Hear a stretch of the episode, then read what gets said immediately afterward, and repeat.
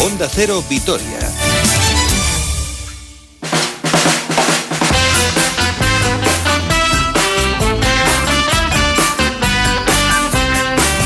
Maradona no es una persona cualquiera, es un... Ahí la tiene Maradona, lo marcan dos, pisa la pelota Maradona, arranca por la derecha el genio del fútbol mundial. Y deja el tercero a tocar para Borruchaga siempre Maradona, genio, genio, genio, ta, ta, ta, ta, ta,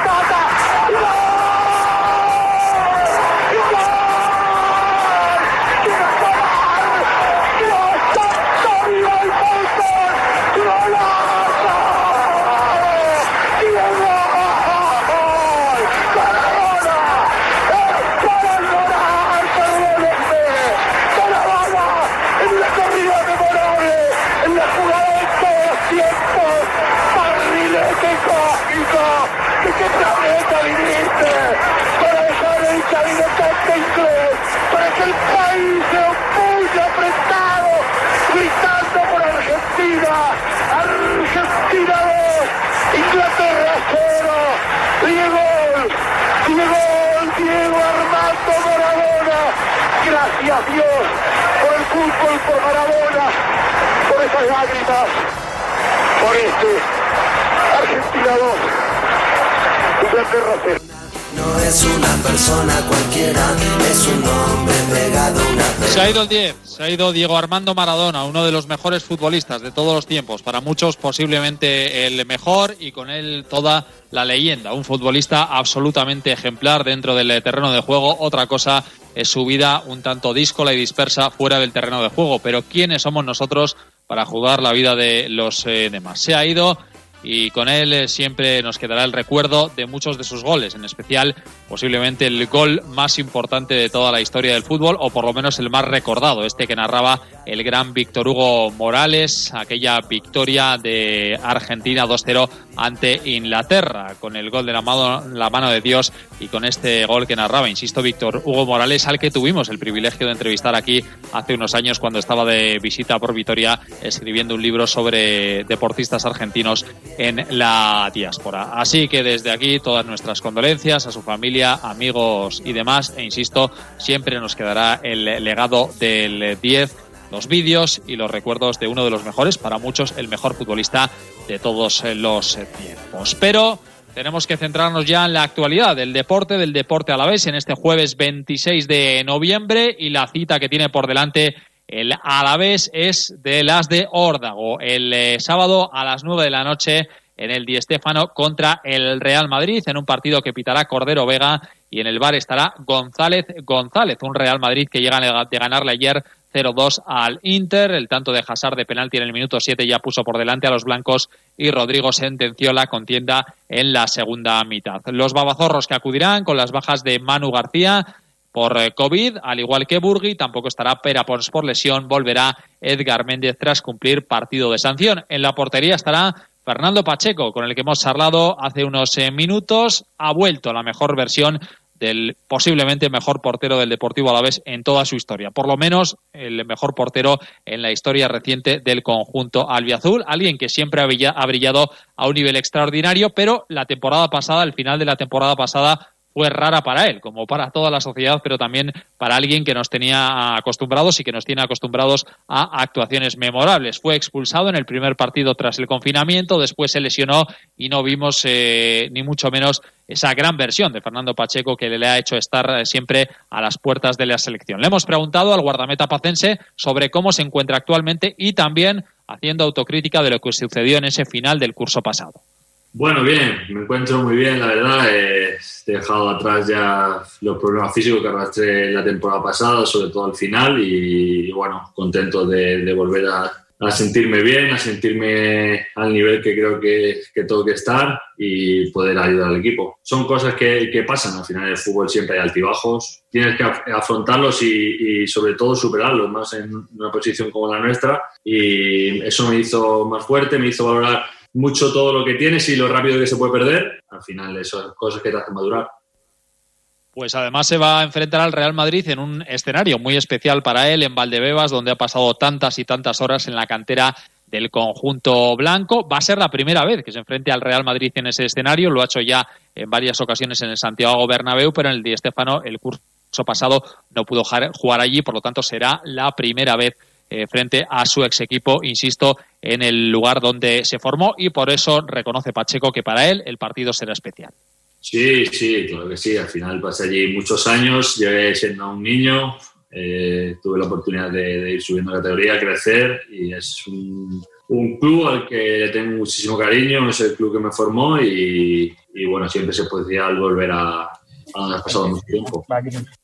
Un Real Madrid eh, que llega cuarto en la clasificación con 17 puntos, es verdad que con un partido menos, pero a seis ya de la Real Sociedad y a tres del Atlético de Madrid, que además el conjunto colchonero tiene dos partidos menos que la Real y un partido menos que los de Zinedine Zidane, pero también es cierto que los blancos ayer fueron superiores a un Inter y, como decíamos anteriormente, le vencieron por 0 eh, a 2, así que Pacheco no se fía ni un pelo de estas dudas que dice el entorno que genera el Real Madrid.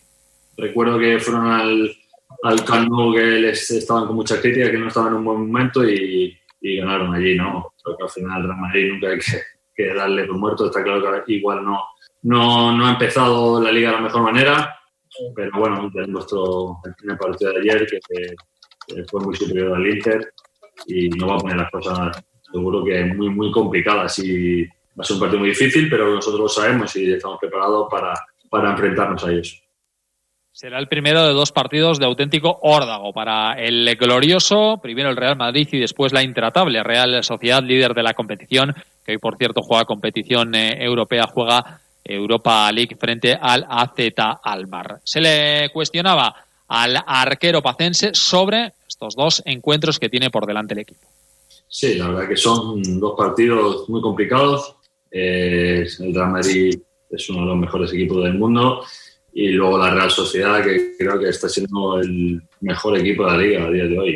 Eh, entonces, bueno, se va a ver un poco eh, la evolución del equipo, creo que estamos en línea ascendente y debemos seguir así. Y bueno, tenemos dos rivales, dos huesos duros, en el que nos va a exigir la mejor versión de nosotros si queremos tener alguna posibilidad de, de sacar un buen resultado y va a llegar el partido después de que el equipo haya sumado cuatro jornadas sin conocer la derrota, con una victoria y tres empates. Es verdad que el último de ellos deja un cierto sabor agridulce después de ir por delante 2-0 en el marcador frente al eh, Valencia, empatar al conjunto Che e incluso tener la sensación al final de que se pudieron escapar los puntos. Y a esto hay que añadir el positivo del capitán Manu García que se suma al de Burgui. Dos positivos por COVID y eh, Pacheco reconoce que estas situaciones nunca son agradables.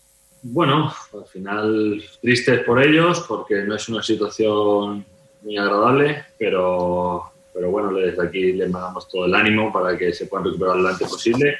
Y luego, pues en el tema del grupo, pues con muchas precauciones, entrenando por grupos e intentando preparar el partido de la mejor manera.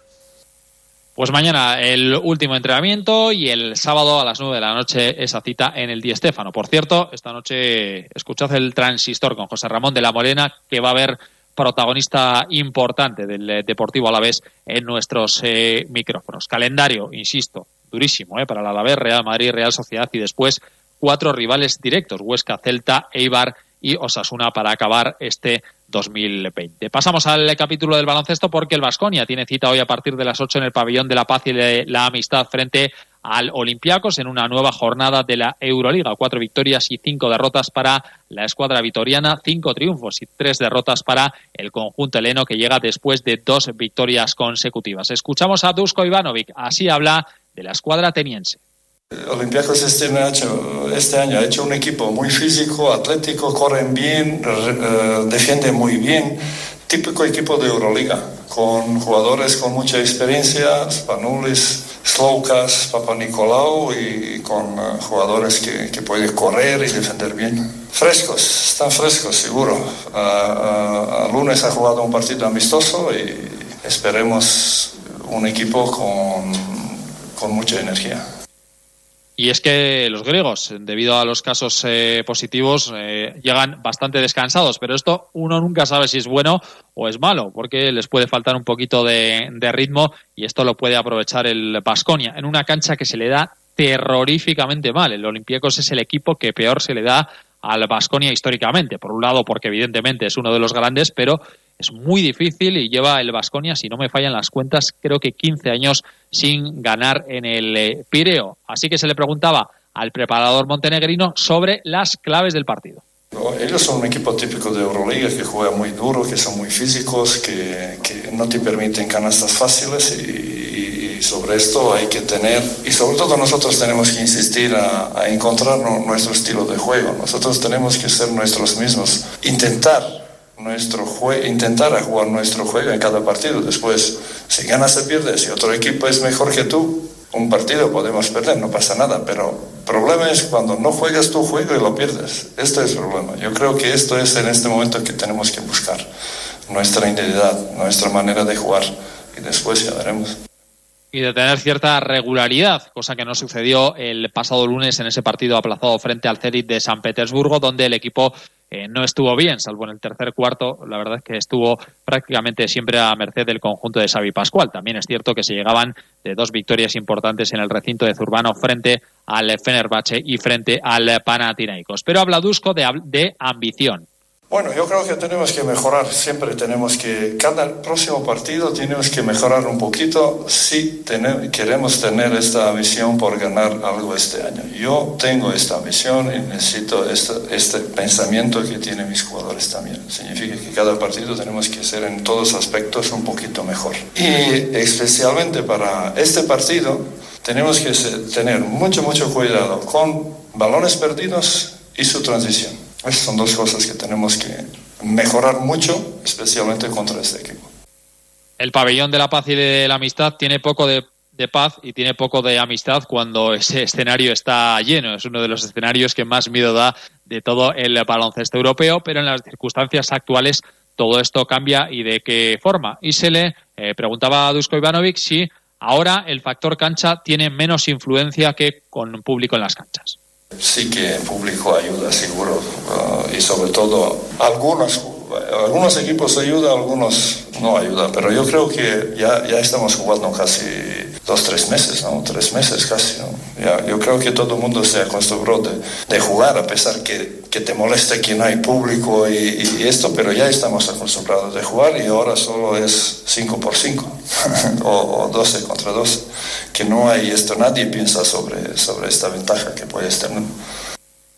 Lo dicho, la cita a partir de las 8 y después el fin de semana de descanso por los compromisos de las selecciones nacionales. No habrá Liga CB y el próximo encuentro de los vitorianos será el viernes de la próxima semana también en Euroliga. Además del duelo en el Pireo, hoy se juega un auténtico partidazo, como es el CSK Real Madrid, también el Estrella Roja F, Stalgiris Zenit, Alba Kinki y Maccabi Milán y la jornada que se completa mañana con los duelos entre Fenerbahce Valencia, Panathinaikos Bayer y Villerban Barcelona. Además, hoy lección de material para la final manomanista del domingo en el frontón Vizcaya de Bilbao entre Altuna y Jaca. Mañana escucharemos a los dos protagonistas, pero el sábado se juega en el Beotíbar de Tolosa la final del manomanista de promoción, donde luego salen los pelotaris del futuro entre el Ordi y Arteaga. Escuchamos a este último.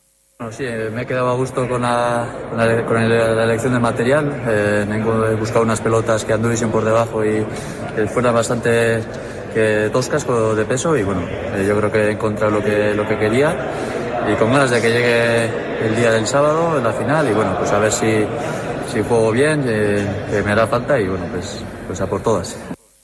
Y mañana también estaremos muy, muy atentos a la cita del Araski, que a partir de las seis y media recibe en el Polideportivo de Mendizorroza al Girona, después de la importante y sufrida victoria el pasado fin de semana en la cancha del Benvibre. Aquí lo dejamos. Próximas citas con el deporte en esta casa. A las ocho y media, la brújula del deporte con Alberto Pereiro. Por la noche, el transistor con José Ramón de la Morena. Insistimos con protagonismo y especial para el Deportivo Alavés. Además, lógicamente, de Diego Armando Maradona. Y felicidades a Onda Cero, que hoy cumple 30 años. Mañana les esperamos aquí a las doce y media en más de uno Álava. Hasta mañana. Adiós.